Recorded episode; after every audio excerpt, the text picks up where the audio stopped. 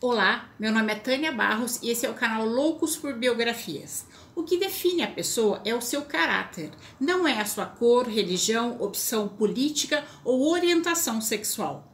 É disso que se trata a história da revolta de Stonewall, que vamos conhecer hoje.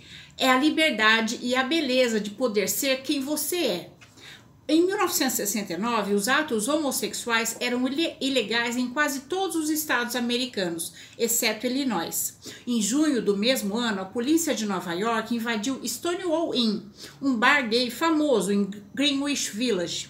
Não havia bar como Stonewall, era um oásis na, na savana. Toda a comunidade gay o conhecia e frequentava. Os bares gays eram como centros sociais para o, da vida gay, como eram as igrejas para os negros do sul.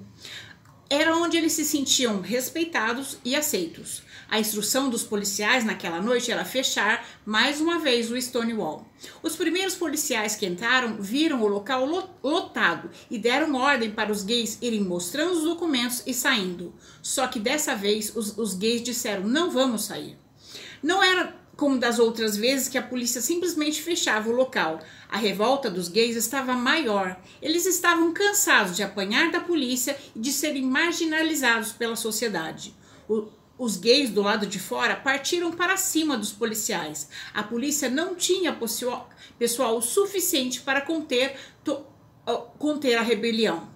Foi o momento Rosa Parks no universo LGBTQI, quando os gays disseram não Rosa Parks foi a primeira mulher negra a, ne a se negar a ceder o, o seu assento no ônibus para um homem branco.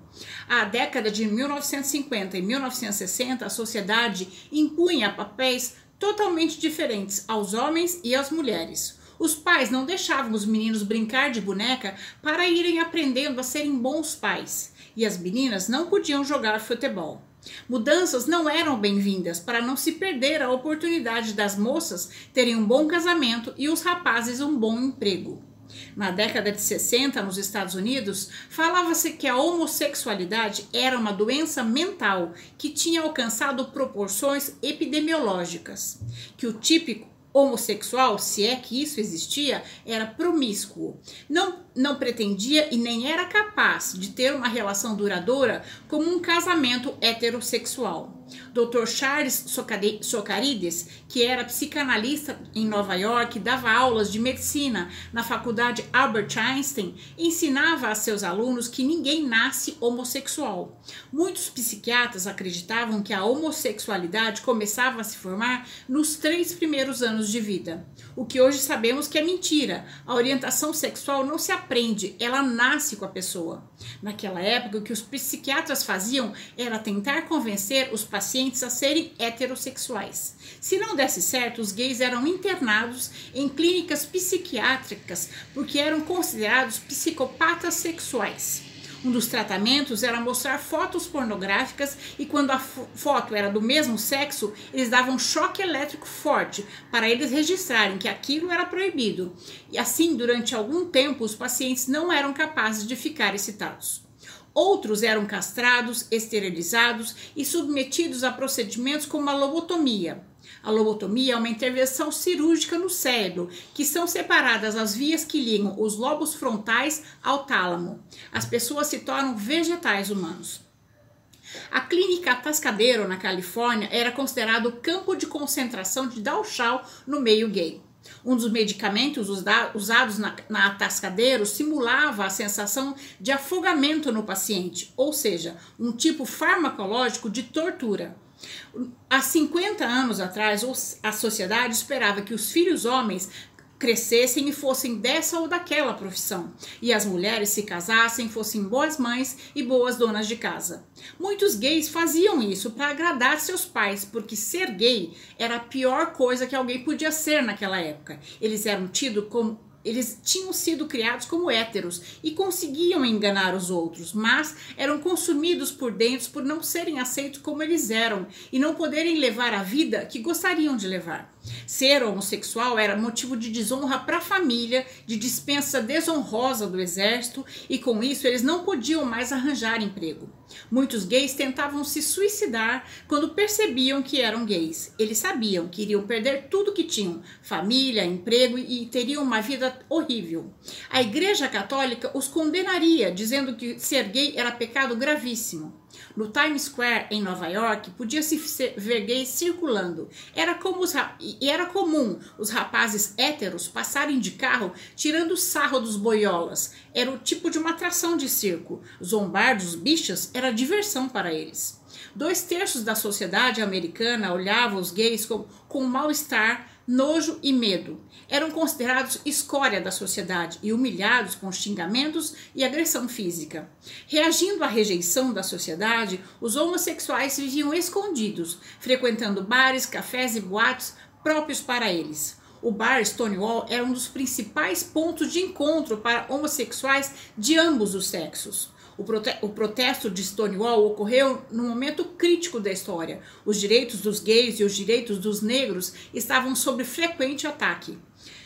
Os negros ainda eram protegidos pelas emendas constitucionais feitas por Abraham Lincoln, oriundas da Guerra de Secessão. Os homossexuais não, não tinham nenhuma lei que os, que os protegesse. Pelo contrário, a Lei 1845 tornou crime no, no, estado de Nova York se travestir. Se você usasse roupas de mulher, agora você ia para cadeia, de verdade, se fosse um homem. Três peças do seu vestuário tinham que ser do mesmo sexo, ou seja, ou você, ou se, se não fosse assim, você estaria infringindo a lei. As meias, não, as meias não contavam, só as roupas de baixo e o que você estava vestindo. A detenção e o julgamento dos homossexuais eram passos para educar o público e solucionar o problema. Se uma pessoa fosse detida pela polícia e fosse identificado que ela tinha praticado atos homossexuais, eles publicavam o nome dessa pessoa, a idade e muitas vezes o endereço nos principais jornais, arruinando a vida da pessoa. Eles eram demitidos dos empregos, expulsos das escolas, seus diplomas eram caçados e até suas famílias os expulsavam de suas casas. Eles ficavam sozinhos e marginalizados pela sociedade. Antes de Stonewall, não tinha essa de se assumir. Essa ideia era absurda, ninguém tinha essa coragem. Sempre saíam artigos na revista Life sobre como o bairro Village de Nova York era liberal e frequentado por homossexuais. Os padres discursavam sobre lugares não frequentáveis e os gays acabavam sabendo onde poderiam ir para encontrar outros como eles. O bar Stonewall ficava no fim da rua, era o, era o mundo deles, era o quarteirão dos gays. Lá os gays podiam conversar, dançar, namorar sem serem vistos. Os gays que circulavam pelas ruas do village eram aqueles que não tinham mais nada a perder. As regras estavam em baixa nos anos 60. A camisinha e a pílula foram criadas. Havia mais liberdade sexual, mas não para os homossexuais. Durante toda a década de 60, o prefeito de Nova York e os comissários de polícia foram pressionados a tirar das ruas qualquer tipo de esquisitice, termo usado nos anos 60 para gays, lésbicas e transexuais. Ed Koch, líder do Partido Democrata em Greenwich Village, liderava especificamente as forças locais que tentavam limpar as ruas. Os gays eram literalmente caçados, ouviam todo tipo de xingamento e apanhavam. Os homossexuais usavam o humor para mascarar a dor de não serem aceitos. Os policiais se travestiam e ficavam nos banheiros para caçar os travestis, armando emboscadas em banheiros do metrô e em parques públicos. Os lugares que eles frequentavam eram constantemente invadidos e muitos gays eram presos por crimes contra os costumes. Isso produzia muita raiva, mágoa e rancor na comunidade gay, porque a lei estava contra eles. Eles não tinham força política para impedir essa repressão. Os confrontos foram se agravando em 1969. O órgão regulador de bebidas alcoólicas estabeleceu que um homossexual assumido perturbava a ordem de um estabelecimento licenciado. Então, ninguém mais abria bares gays por medo de, da polícia fechá-los. Aí a máfia começou a abrir bares gays. A máfia era dona das máquinas de música, a máquina de cigarro e grande parte da bebida que vendiam nos bares gays era roubada. Banir os gays das ruas alimentava a máfia e os policiais corruptos. O Stonewall não, vend, não podia vender bebidas alcoólicas, por isso sempre tinha batida policial e eles pagavam propina. Era era um bar mal cuidado, feio, e a máfia armazenava as bebidas em tonéis e baldes para serem vendidas. Essa falta de higiene tornava perigoso a trans transmissão de alguma doença. Só que esse era, o único, era um dos únicos lugares que eles tinham para sair das ruas, se encontrar, conversar, namorar, dançar. Os gays ficavam sócios do Stonewall pagando um dólar e podiam comprar bebidas em valores mais caros que o normal, já que a máfia era a dona do local. Na parte de trás ficavam os, na parte da frente ficavam os gays que não se travestiam e na parte da, de trás, onde tinha máquinas de música, os gays que se travestiam de mulher. Os heterossexuais podiam frequentar cinemas, boates, restaurantes, hotéis, motéis. Os gays não podiam nada disso. Então começaram a usar os caminhões que entregavam carne de dia para transarem à noite. Era um lugar escuro, fedorento, imundo, mas eles não tinham outra opção e nem assim ficavam em paz. A polícia aparecia de duas a três vezes por noite. Essas pessoas não conseguiam, se as pessoas não conseguiam fugir, elas apanhavam e eram presas. Eles estavam cada dia mais revoltados, olhavam ao redor e viam vários protestos acontecendo, como os direitos das mulheres, os direitos dos negros, o movimento hippie de paz e amor, o discurso de Martin Luther King, Eu Tenho um Sonho, os influenciou demais. As mudanças precisavam incluir a liberdade também para os homossexuais. Era o mês de junho de 1969 e as eleições seriam em novembro. O prefeito John Lindsay queria ser reeleito e a polícia reforçou a repressão aos bares LGBT. Saiu no The Times que a polícia estava limpando o Times Square e os bares gays do Village. Também haviam justiceiros que usavam rádios para coordenar ataques a gay. Eles eram estrangulados, baleados e jogados no rio. No dia 27 de junho de 1969, estava muito quente. O Stonewall já tinha sido invadido na terça-feira. A maioria das batidas da polícia que ganhava dinheiro da máfia aconteciam durante a semana no início da noite, enquanto o bar ainda não estava cheio. Naquela noite, a polícia invadiu o local no meio da noite, quando o bar estava lotado, empurrando todo mundo para os fundos e pedindo os documentos. Foi uma operação muito incomum, nem a máfia nem o sexto DP sabiam. Os gays do lado de fora se aglomeraram na porta do Stonewall querendo saber o que estava acontecendo. Os gays que iam sendo liberados do, do Stonewall saíam fazendo um V com os braços em sinal de vitória. Gays e lésbicas que tentavam enfrentar a polícia lá do lado de fora apanhavam. As pessoas foram se enfurecendo com aquilo e o tumulto só aumentava. As pessoas, as pessoas gritavam porcos e jogavam moedas para os guardas e diziam que eles não valiam um tostão. As coisas foram tomando proporções de revolução. Os policiais tiveram que entrar no bar para se esconder e não deixavam gays e lésbicas que estavam dentro do bar sair, mantendo-os como um tipo de refém. A multidão lá fora estava enfurecida. Pela primeira vez, eram os policiais que estavam com medo e não os gays. A situação era perigosa porque a comunidade LGBT estava pondo para fora toda a raiva reprimida. De repente chegaram cinco ônibus lotados de policiais do batalhão de choque, munidos com cacetetes e escudos. Chegaram formando um paredão e marcharam pela rua Christopher, empurrando os gays e tentando colocá-los nos camburães. Mas os gays pulavam e derrubavam os policiais no chão. A polícia começou a recuar e isso pôs mais, na, mais lenha na fogueira, porque os gays perceberam que estavam no controle. Enquanto os policiais voltavam para o Stonewall, os gays já tinham subido pela rua Washington Place e cercavam do outro lado. Eram milhares de pessoas enfurecidas. Os LGBTs surgiram de todos os lados. Não havia como detê-los. Eles ficaram assim durante horas. Os policiais não estavam preparados para aquilo. Eles consideravam os LGBTs maricas, fracos. Aquela força era inédita para eles. O batalhão de choque estava acostumado com revoltas, mas não com um monte de gays e drag queens dançando e mostrando o dedo, o dedo do meio para eles. A polícia começou a bater nos gays e virou um pandemônio. O Stonewall ficou totalmente destruído. O sol já estava nascendo quando o protesto acabou. A comunidade LGBT resolveu usar o protesto para unir mais o grupo.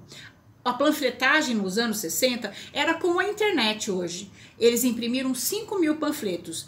O título do panfleto era A Polícia Invadiu o Stonewall Inn e, ataca, e atacava a relação entre policial, máfia e bares. Eles queriam que isso acabasse. Na noite de sábado, a, a máfia abriu novamente o Stonewall Inn, não se, não se importando com a polícia. A comunidade LGBT começou a chegar existia uma tensão no ar.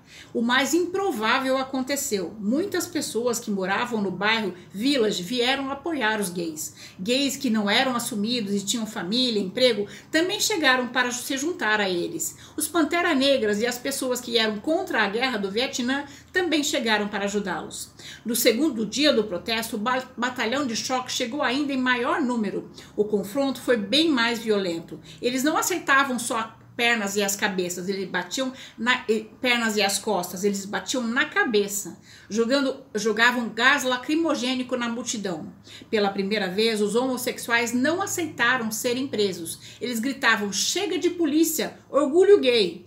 E por que orgulho? Orgulho por terem sido oprimidos e terem mantido firme e terem sido terem sido excluídos da sociedade, ameaçados, espancados e até mortos, mas se unirem para lutarem por seus direitos, por igualdade. No dia seguinte, o New York Times publicou uma matéria, mas não como manchete. Nenhuma TV noticiou. A comunidade LGBT se reuniu no Tom Hall e decidiram fazer uma passeata. Eles se reuniram na, na rua Christopher rumo ao Central, Central Park de Nova York, mas sabiam que talvez não conseguissem chegar lá. Nessa época, pegar um cartaz escrito Dia da Libertação Gay e desfilar pelas ruas era inimaginável, pois foi isso que 120 LGBTs corajosos fizeram. As pessoas começaram a se aglomerar nas calçadas para vê-los passar. Aquilo era, o início do que conhecemos hoje de Parada do Orgulho LGBTQI. No meio do caminho, eles foram xingados, ameaçados, mas muitos outros LGBTs foram aderido, aderindo à passeata. De repente, os manifestantes olharam para trás e se deram conta que cerca de duas mil pessoas tinham aderido à passeata e caminharam chorando de felicidade porque se sentiram livres e donos deles mesmos pela primeira vez depois que tinham assumido a, a homossexualidade. Começaram a gritar: povo unido jamais será vencido. Os americanos nos Estados Unidos os achavam uns monstros, mas na verdade eles só queriam a liberdade de amar, queriam os que os americanos sempre pregavam: liberdade e igualdade. De certa forma, os protestos do, do Stonewall Inn disseram: deixem-nos em paz e cumpram as suas promessas.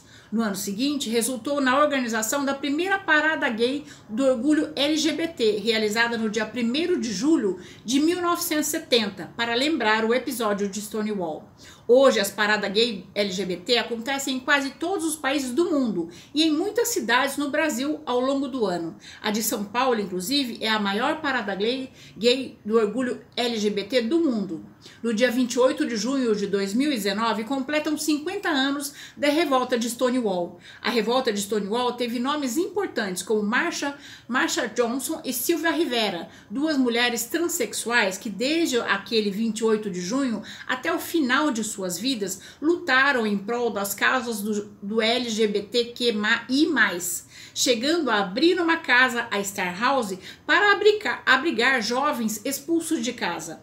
Graças à luta dessas pessoas, a comunidade LGBT hoje pode andar mais livremente pelas ruas.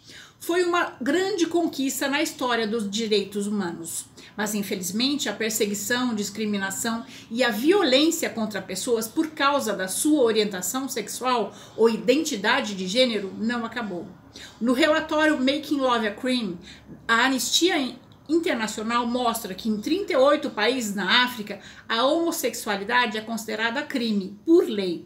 Propostas similares foram aprovadas em países como Sudão do Sul, Burundi, Nigéria, Líbia, Mauritânia e Somália nos últimos anos. Recentemente, a Câmara Baixa do Parlamento Russo aprovou um projeto de lei que torna ilegal o ativismo de lésbicas, gays, bissexuais e pessoas trans, intersex e de seus simpatizantes. Em 2012, o grupo gay da Bahia relatou 338 homicídios de gays, travestis e lésbicas, o que corresponde ao assassinato a cada 26 horas, causando, causado por ódio a homossexuais e pessoas trans. Entre janeiro e dezembro de 2012 foram registrados 9.982 denúncias sobre ataques homofóbicos no Brasil. A Anistia Internacional no Brasil se solidariza com a comunidade LGBTQ QI+, e com todas as pessoas que lutam contra a construção de uma realidade em que a discriminação e a violência baseado na orientação sexual e identidade de gênero não tenha mais espaço. Uma surpresa boa é que o Supremo Tribunal Federal, o STF, determinou no dia 13 de junho de 2019 a discriminação por orientação sexual e identidade de gênero agora é considerada crime em nosso, em nosso país. O casamento gay já é liberado no nosso país. Inclusive, no dia em que meu filho e minha nora se casaram no cartório, vimos duas mulheres se casando depois deles e as duas famílias das meninas estavam super felizes como as nossas. E eu achei muito bacana. Termino essa biografia com uma historinha. Um repórter, ao entrevistar Dalai Lama, lhe perguntou se ele sabia que Rick Martin, que passou algum tempo lá, era gay e recentemente tinha se casado com outro homem, se ele concordava com isso. Dalai Lama respondeu: Nós estamos falando de um tipo de amor, não estamos?